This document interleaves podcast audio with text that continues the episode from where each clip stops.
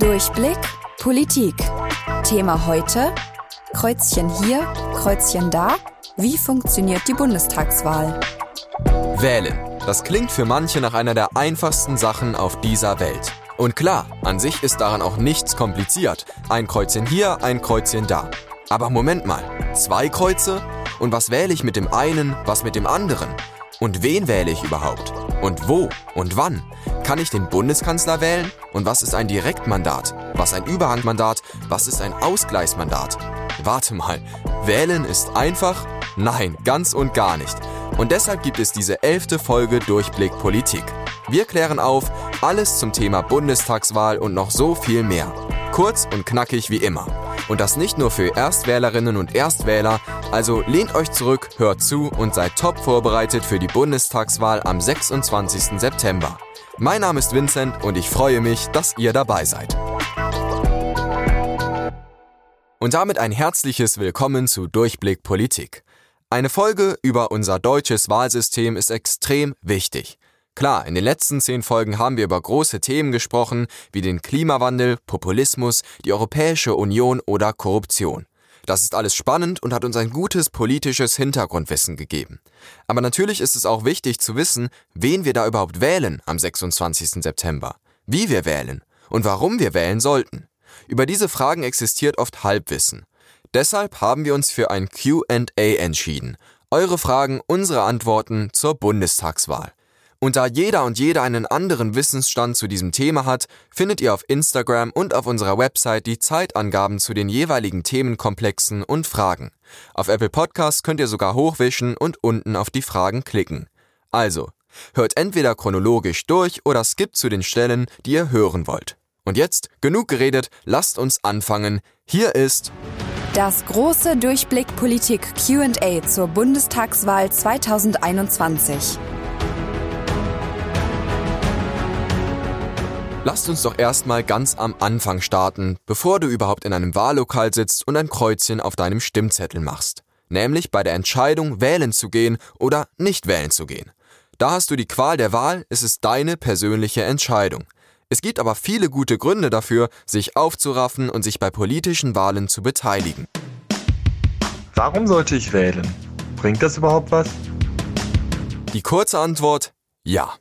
Die lange Antwort ja, wegen mehrerer Gründe. Hier kommen die besten Argumente fürs Wählen in 60 Sekunden.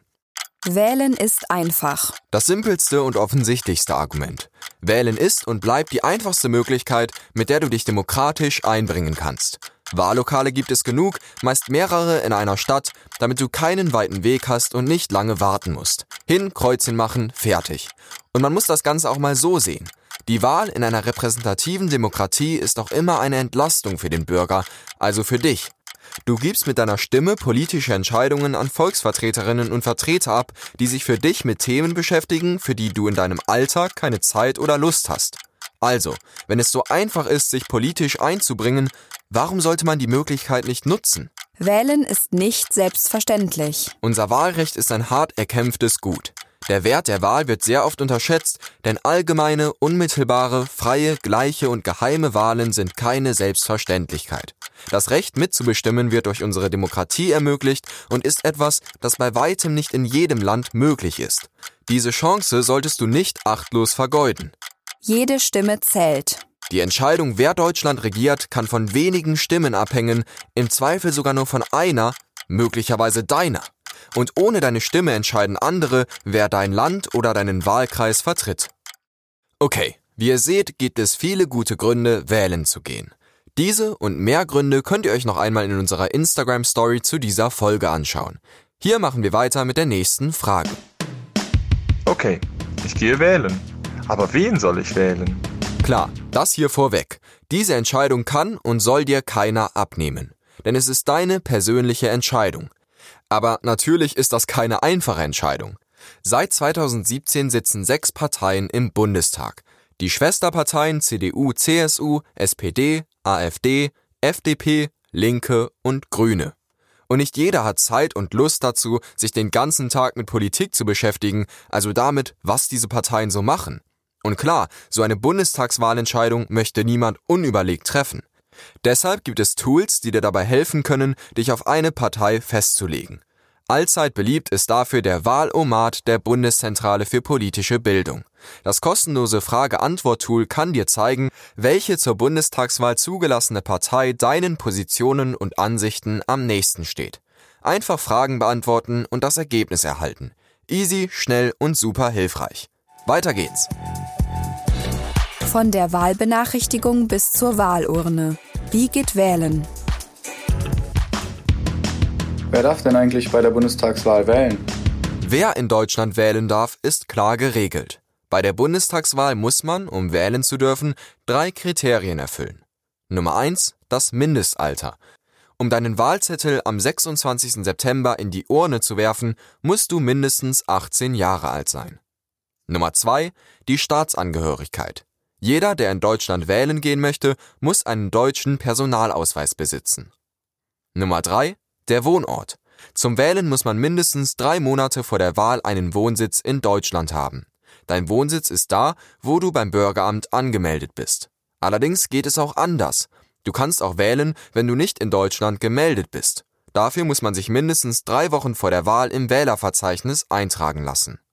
Okay, diese Regeln sind ja eigentlich bekannt. Aber wusstet ihr, dass bis 2019 bestimmte Gruppen nicht wählen durften? unter anderem behinderte Menschen, die in allen Angelegenheiten eine Betreuung hatten, aber auch Menschen, die schuldunfähig waren. 2019 hat das Bundesverfassungsgericht das aber in einem Urteil geändert. Der Grund, bestimmte Gruppen vom Wahlrecht auszuschließen, verstößt gegen unser Grundgesetz. Welche Stimmen habe ich auf dem Stimmzettel? Auf dem Stimmzettel zur Bundestagswahl kannst du zwei Kreuze machen. Ein Kreuz ist deine Erststimme, das andere deine Zweitstimme. Was ist meine Erststimme? Mit der Erststimme wählst du eine Politikerin oder einen Politiker. Deutschland ist in 299 Wahlkreise unterteilt. In jedem dieser Wahlkreise leben durchschnittlich 250.000 Menschen. Diese wollen im Bundestag natürlich entsprechend vertreten werden von jemandem, der ihre Region, ihre Nöte und Sorgen kennt. Dafür gibt es in jedem Wahlkreis Direktkandidaten, die in den Bundestag wollen und um die Erststimmen der Wähler werben. Diese Kandidaten können von einer Partei aufgestellt sein, aber auch parteiunabhängig sein. Jeder Kandidat macht dann in seinem Bezirk Wahlkampf, tourt durch die Region und kommt mit Einwohnern ins Gespräch. Wer dann bei der Bundestagswahl die meisten Erststimmen aus seinem Wahlkreis erhält, kommt als Abgeordneter in den Bundestag. Er oder sie hat dann ein sogenanntes Direktmandat. Die restlichen Direktkandidaten aus dem Wahlkreis gehen leer aus. So kommen aus 299 Wahlkreisen 299 direkt gewählte Abgeordnete in den Bundestag. Und was mache ich dann mit der Zweitstimme? Die Zweitstimme ist trotz ihres Namens mindestens genauso wichtig wie die Erststimme. Denn mit der zweiten Stimme wählst du eine Partei. Du entscheidest mit darüber, wie die Sitze im Bundestag verteilt werden. Vereinfacht gesagt, Bekommt eine Partei 30 Prozent der Zweitstimmen, bekommt sie mindestens 30 Prozent der Sitze im Bundestag. Wer dann auf diesen Sitzen, nun ja, sitzt, entscheidet dann unter anderem die Landesliste der Partei. Dazu gab's doch bestimmt auch eine Frage. Was sind diese Landeslisten? Klar, natürlich müssen auch Menschen diese Sitze besetzen. Wer das macht, ist auf den Landeslisten der Parteien festgehalten. Auf der Liste stehen Menschen, die die Partei aus dem jeweiligen Bundesland in den Bundestag entsenden möchte. Die Parteien können die Liste in nur einem Bundesland, in mehreren oder an allen Bundesländern einreichen. Falls die Partei dann eine bestimmte Anzahl an Sitzen bei der Bundestagswahl gewinnt, darf sie diese Sitze mit den Menschen von ihrer Landesliste auffüllen. Das check ich nicht. Kein Problem, denn jetzt hören wir uns ein kurzes, vereinfachtes Beispiel an. Erst- und Zweitstimme sowie Landeslisten hängen nämlich zusammen. Die fiktive etablierte Partei ABC möchte wieder in den Bundestag. Es gibt in jedem der 299 Wahlkreise in Deutschland jeweils einen ABC-Direktkandidaten, der seinen Wahlkreis sehr gut kennt, vielleicht sogar dort aufgewachsen ist und die Einwohner dieses Wahlkreises im Bundestag vertreten möchte. Wir sind im Wahlkreis Köln Innenstadt. Dort kandidiert das ABC-Mitglied Frau E. Frau E macht Wahlkampf in der Kölner Innenstadt, redet mit Einwohnern und wirbt für sich. Natürlich gibt es noch viele andere Direktkandidaten in der Kölner Innenstadt, zum Beispiel von Parteien wie die Linke, die Grünen, der SPD, der CDU, der FDP und auch von vielen kleineren Parteien. Außerdem gibt es noch ein paar parteilose Kandidatinnen und Kandidaten. Am 26. September ist dann Bundestagswahl. Mit der Erststimme können die Wählerinnen und Wähler der Kölner Innenstadt sich für eine Person entscheiden, die eben die Kölner Innenstadt im Bundestag vertreten soll. Frau E. war erfolgreich, denn die meisten Einwohner der Kölner Innenstadt haben sich für sie entschieden. Heißt, Frau E. ist safe. Sie darf mit einem Direktmandat in den Bundestag einziehen. Die anderen Direktkandidaten aus der Kölner Innenstadt gehen leer aus. Aus den insgesamt 299 Wahlkreisen in Deutschland haben 80 ABC-Kandidaten gewonnen, das heißt 80 ABC-Kandidaten dürfen in den Bundestag. Auch bei der Zweitstimme, mit der man eine Partei wählt, lief es für die ABC-Partei sehr gut. Sie hat 30 Prozent der Stimmen erhalten, heißt, sie darf 30 Prozent der Sitze im Bundestag mit ihren Kandidaten befüllen. 80 ABC-Direktkandidaten kommen auf jeden Fall in den Bundestag und befüllen schon mal ein bisschen der 30 Prozent. Die übrig gebliebenen Sitze der 30 Prozent werden mit den ABC-Landeslisten aus jedem Bundesland aufgefüllt. Und klar, wenn man auf der Landesliste seiner Partei weit vorne steht, dann hat man auch gute Chancen, in den Bundestag einzuziehen. Natürlich ist das Verfahren nicht immer so simpel, aber dazu jetzt mehr. Kreuzchen gemacht und dann? Nach der Bundestagswahl. Was ist eigentlich ein Überhangmandat? Überhangmandate klingen immer super kompliziert, sind sie aber eigentlich nicht. Wir erinnern uns, mit der Erststimme wählen wir eine Person, einen Direktkandidaten aus unserem Wahlkreis. Der Gewinner dieses Wahlkreises zieht zwangsläufig als Abgeordneter in den Bundestag ein. Mit der Zweitstimme wählen wir eine Partei. Die Zahl der Zweitstimmen, die eine Partei bekommt, entscheidet darüber, wie viele Abgeordnete dieser Partei im Bundestag sitzen werden. Jetzt stellt euch mal folgendes Szenario vor. Kleine Notiz vorweg, um unser Beispiel zu vereinfachen, tun wir so, als gäbe es im Bundestag 100 Abgeordnetensitze zu vergeben, anstatt der 598. Eine fiktive Partei gewinnt bei der Bundestagswahl 40 Prozent der Zweitstimmen. Heißt, der Partei stehen 40 der 100 Sitze in unserem fiktiven Bundestag zu. Außerdem hat die Partei 30 Direktmandate gewonnen. Heißt, 30 Wahlkreise wurden durch 30 Direktkandidaten der Partei gewonnen heißt auch, dass diese 30 Direktkandidaten auf jeden Fall in den Bundestag einziehen dürfen, denn sie wurden in ihrem Wahlkreis durch die Erststimme gewählt. 40 Sitze darf die Partei besetzen, wegen der Zweitstimme heißt 30 Sitze gehen an die Direktkandidaten der Partei, bleiben noch 10. Diese 10 Sitze werden durch die Landesliste der Partei aufgefüllt, sodass am Ende 40 Politikerinnen und Politiker der Partei im Bundestag sitzen. So, das ist eine einfache Rechnung. Aber es geht auch anders. Es könnte auch sein, dass die Partei zwar 40 Prozent der Zweitstimmen gewonnen hat, aber 44 Direktmandate erhalten hat, das heißt 44 Wahlkreise gewonnen hat.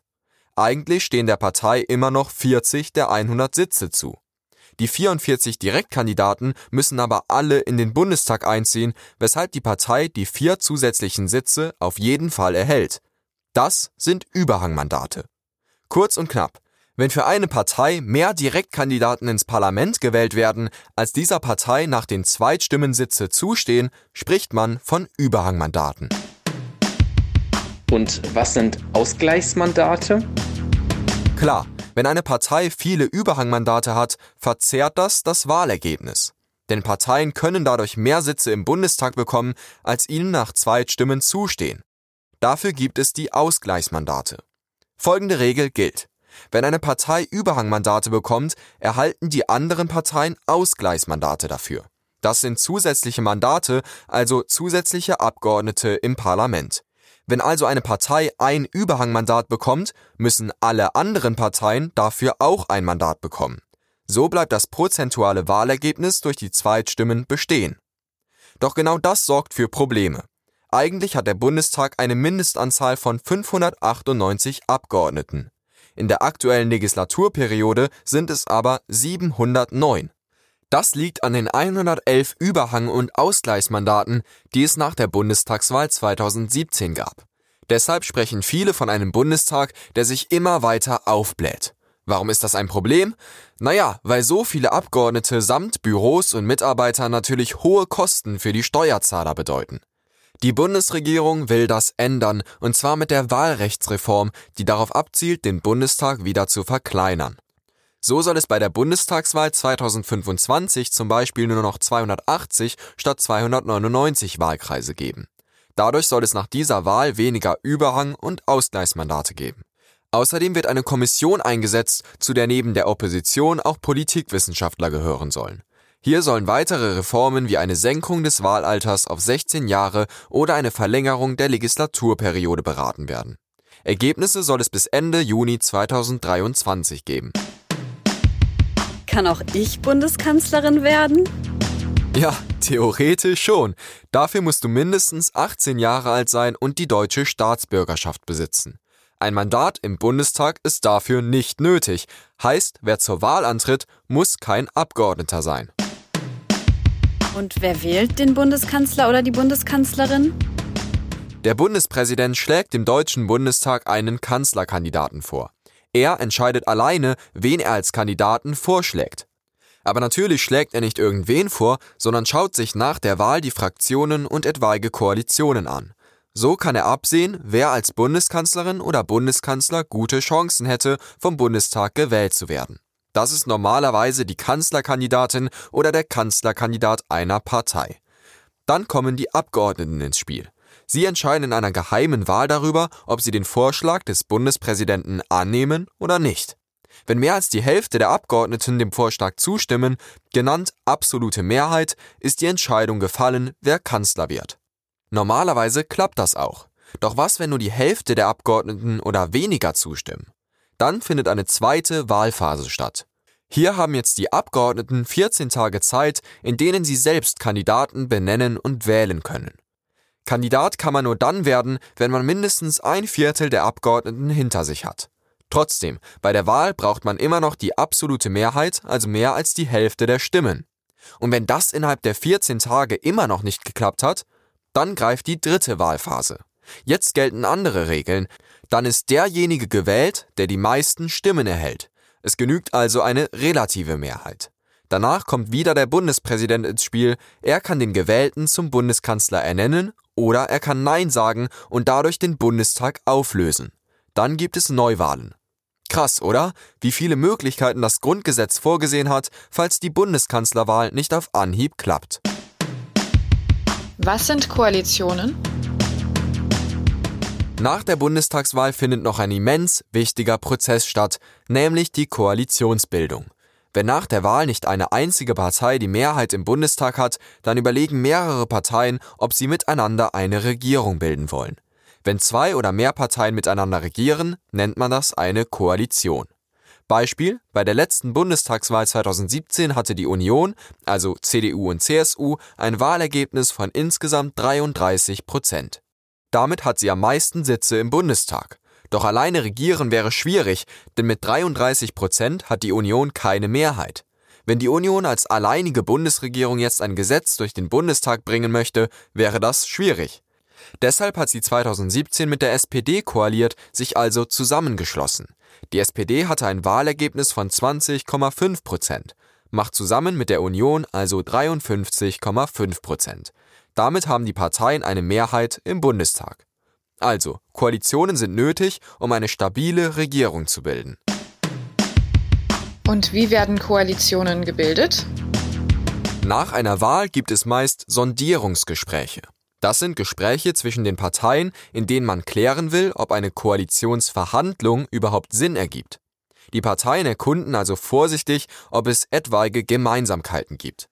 Die möglichen Koalitionen werden in Koalitionsverhandlungen diskutiert. Die Parteien prüfen dann, ob sie gemeinsam eine Regierung stellen wollen. Das ist oft schwierig, denn in vielen Fragen haben die Parteien ganz unterschiedliche Ideen. Die eine Partei möchte Steuern senken, die andere möchte Steuern erhöhen. Die eine möchte mehr Geld in die Sicherheit stecken, die andere will das Budget für Bildung erhöhen. Ihr seht, hier kann es ganz schön knifflig werden. Eine Sache ist hierbei enorm wichtig, nämlich Kompromisse. Um diese Kompromisse festzuhalten, gibt es den Koalitionsvertrag. Wenn sich zwei oder mehr Parteien gefunden haben, überlegen sie, welche Ziele sie auf jeden Fall umsetzen möchten und bei welchen sie dem Koalitionspartner oder den Partnern entgegenkommen wollen. Diese Kompromisse werden dann im Koalitionsvertrag festgehalten. Daran steht, was die Regierung in den nächsten vier Jahren, also bis zur nächsten Bundestagswahl, durchsetzen möchte. Und klar, scheitern ist möglich. Es kann immer passieren, dass Sondierungsgespräche und Koalitionsverhandlungen erfolglos bleiben, so wie die von der Union, den Grünen und der FDP im Jahr 2017. Und Koalitionsverhandlungen dauern. Die Große Koalition, die nach der Bundestagswahl 2005 aus Union und SPD benötigte über zwei Monate für die Regierungsbildung. Durchschnittlich dauern Regierungsbildungen im Bund rund 34 Tage. Trotzdem sind Koalitionsverhandlungen nicht uninteressant für uns Bürgerinnen und Bürger. Denn bei den ganzen Kompromissen können natürlich Positionen von Parteien verwässern oder Versprechen aus dem Wahlprogramm nicht eingehalten werden. Deshalb sollten wir auch diesen Prozess aufmerksam verfolgen. Was ist das Plenum im Bundestag? Okay, der Bundestag wurde von uns bei der Wahl gewählt. Alle Abgeordneten sind eingezogen, aber was machen die jetzt eigentlich da? Zum einen gibt es das Plenum. Das ist die Vollversammlung aller Abgeordneten im Bundestag. Hier wird debattiert, vor allem um die Wähler über die verschiedenen Positionen der im Bundestag vertretenen Parteien zu informieren. Ein Rederecht haben alle Abgeordneten und Mitglieder der Bundesregierung und des Bundesrats. Wie viel Redezeit eine einzelne Fraktion erhält, wird von ihrer Größe bestimmt. Je größer die Fraktion oder Partei, desto mehr Redeminuten. Welche Politiker sprechen dürfen, legen die Fraktionen selbst fest. Einerseits nimmt das Plenum wichtige Kontrollrechte wahr. In aktuellen Stunden, großen Anfragen, Regierungsbefragungen und Fragestunden befassen sich die Politiker mit aktuellen Themen oder fordern Stellungnahmen der Bundesregierung ein. Außerdem wird im Plenum über Gesetzesvorlagen abgestimmt. Der Bundestag kann Beschlüsse fassen, wenn mindestens die Hälfte der Abgeordneten anwesend ist. Das war das große Durchblick Politik QA zur Bundestagswahl 2021.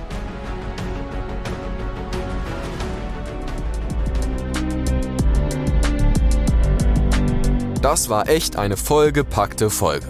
Aber ihr seid jetzt gut aufgestellt für die Bundestagswahl 2021. Und denkt immer dran, auch wenn vieles in der Politik und bei Wahlen kompliziert sein mag, ein Kreuzchen zu machen und sich an einer politischen Wahl zu beteiligen, ist simpel und wichtig. Und vor allen Dingen nicht selbstverständlich.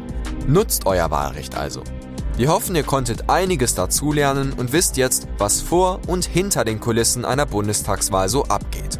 Mein Name ist Vincent, macht's gut und behaltet den Durchblick. Das war Durchblick Politik, Folge 11. Ein Podcast des Willi Eichler Bildungswerks, gefördert durch die Landeszentrale für politische Bildung Nordrhein-Westfalen. Moderation und Konzept Vincent Krauthausen. Redaktion und inhaltlich verantwortlich Marie Knepper. Gaststimmen Jona Dreves, Laura Idel, Simon Kick, Simon Hunzelmann, Katrin Overröder, Lena Schiffbauer, Dennis Fedder. Produktion und technische Realisation Tonstudio Krauthausen Köln im Sommer 2021.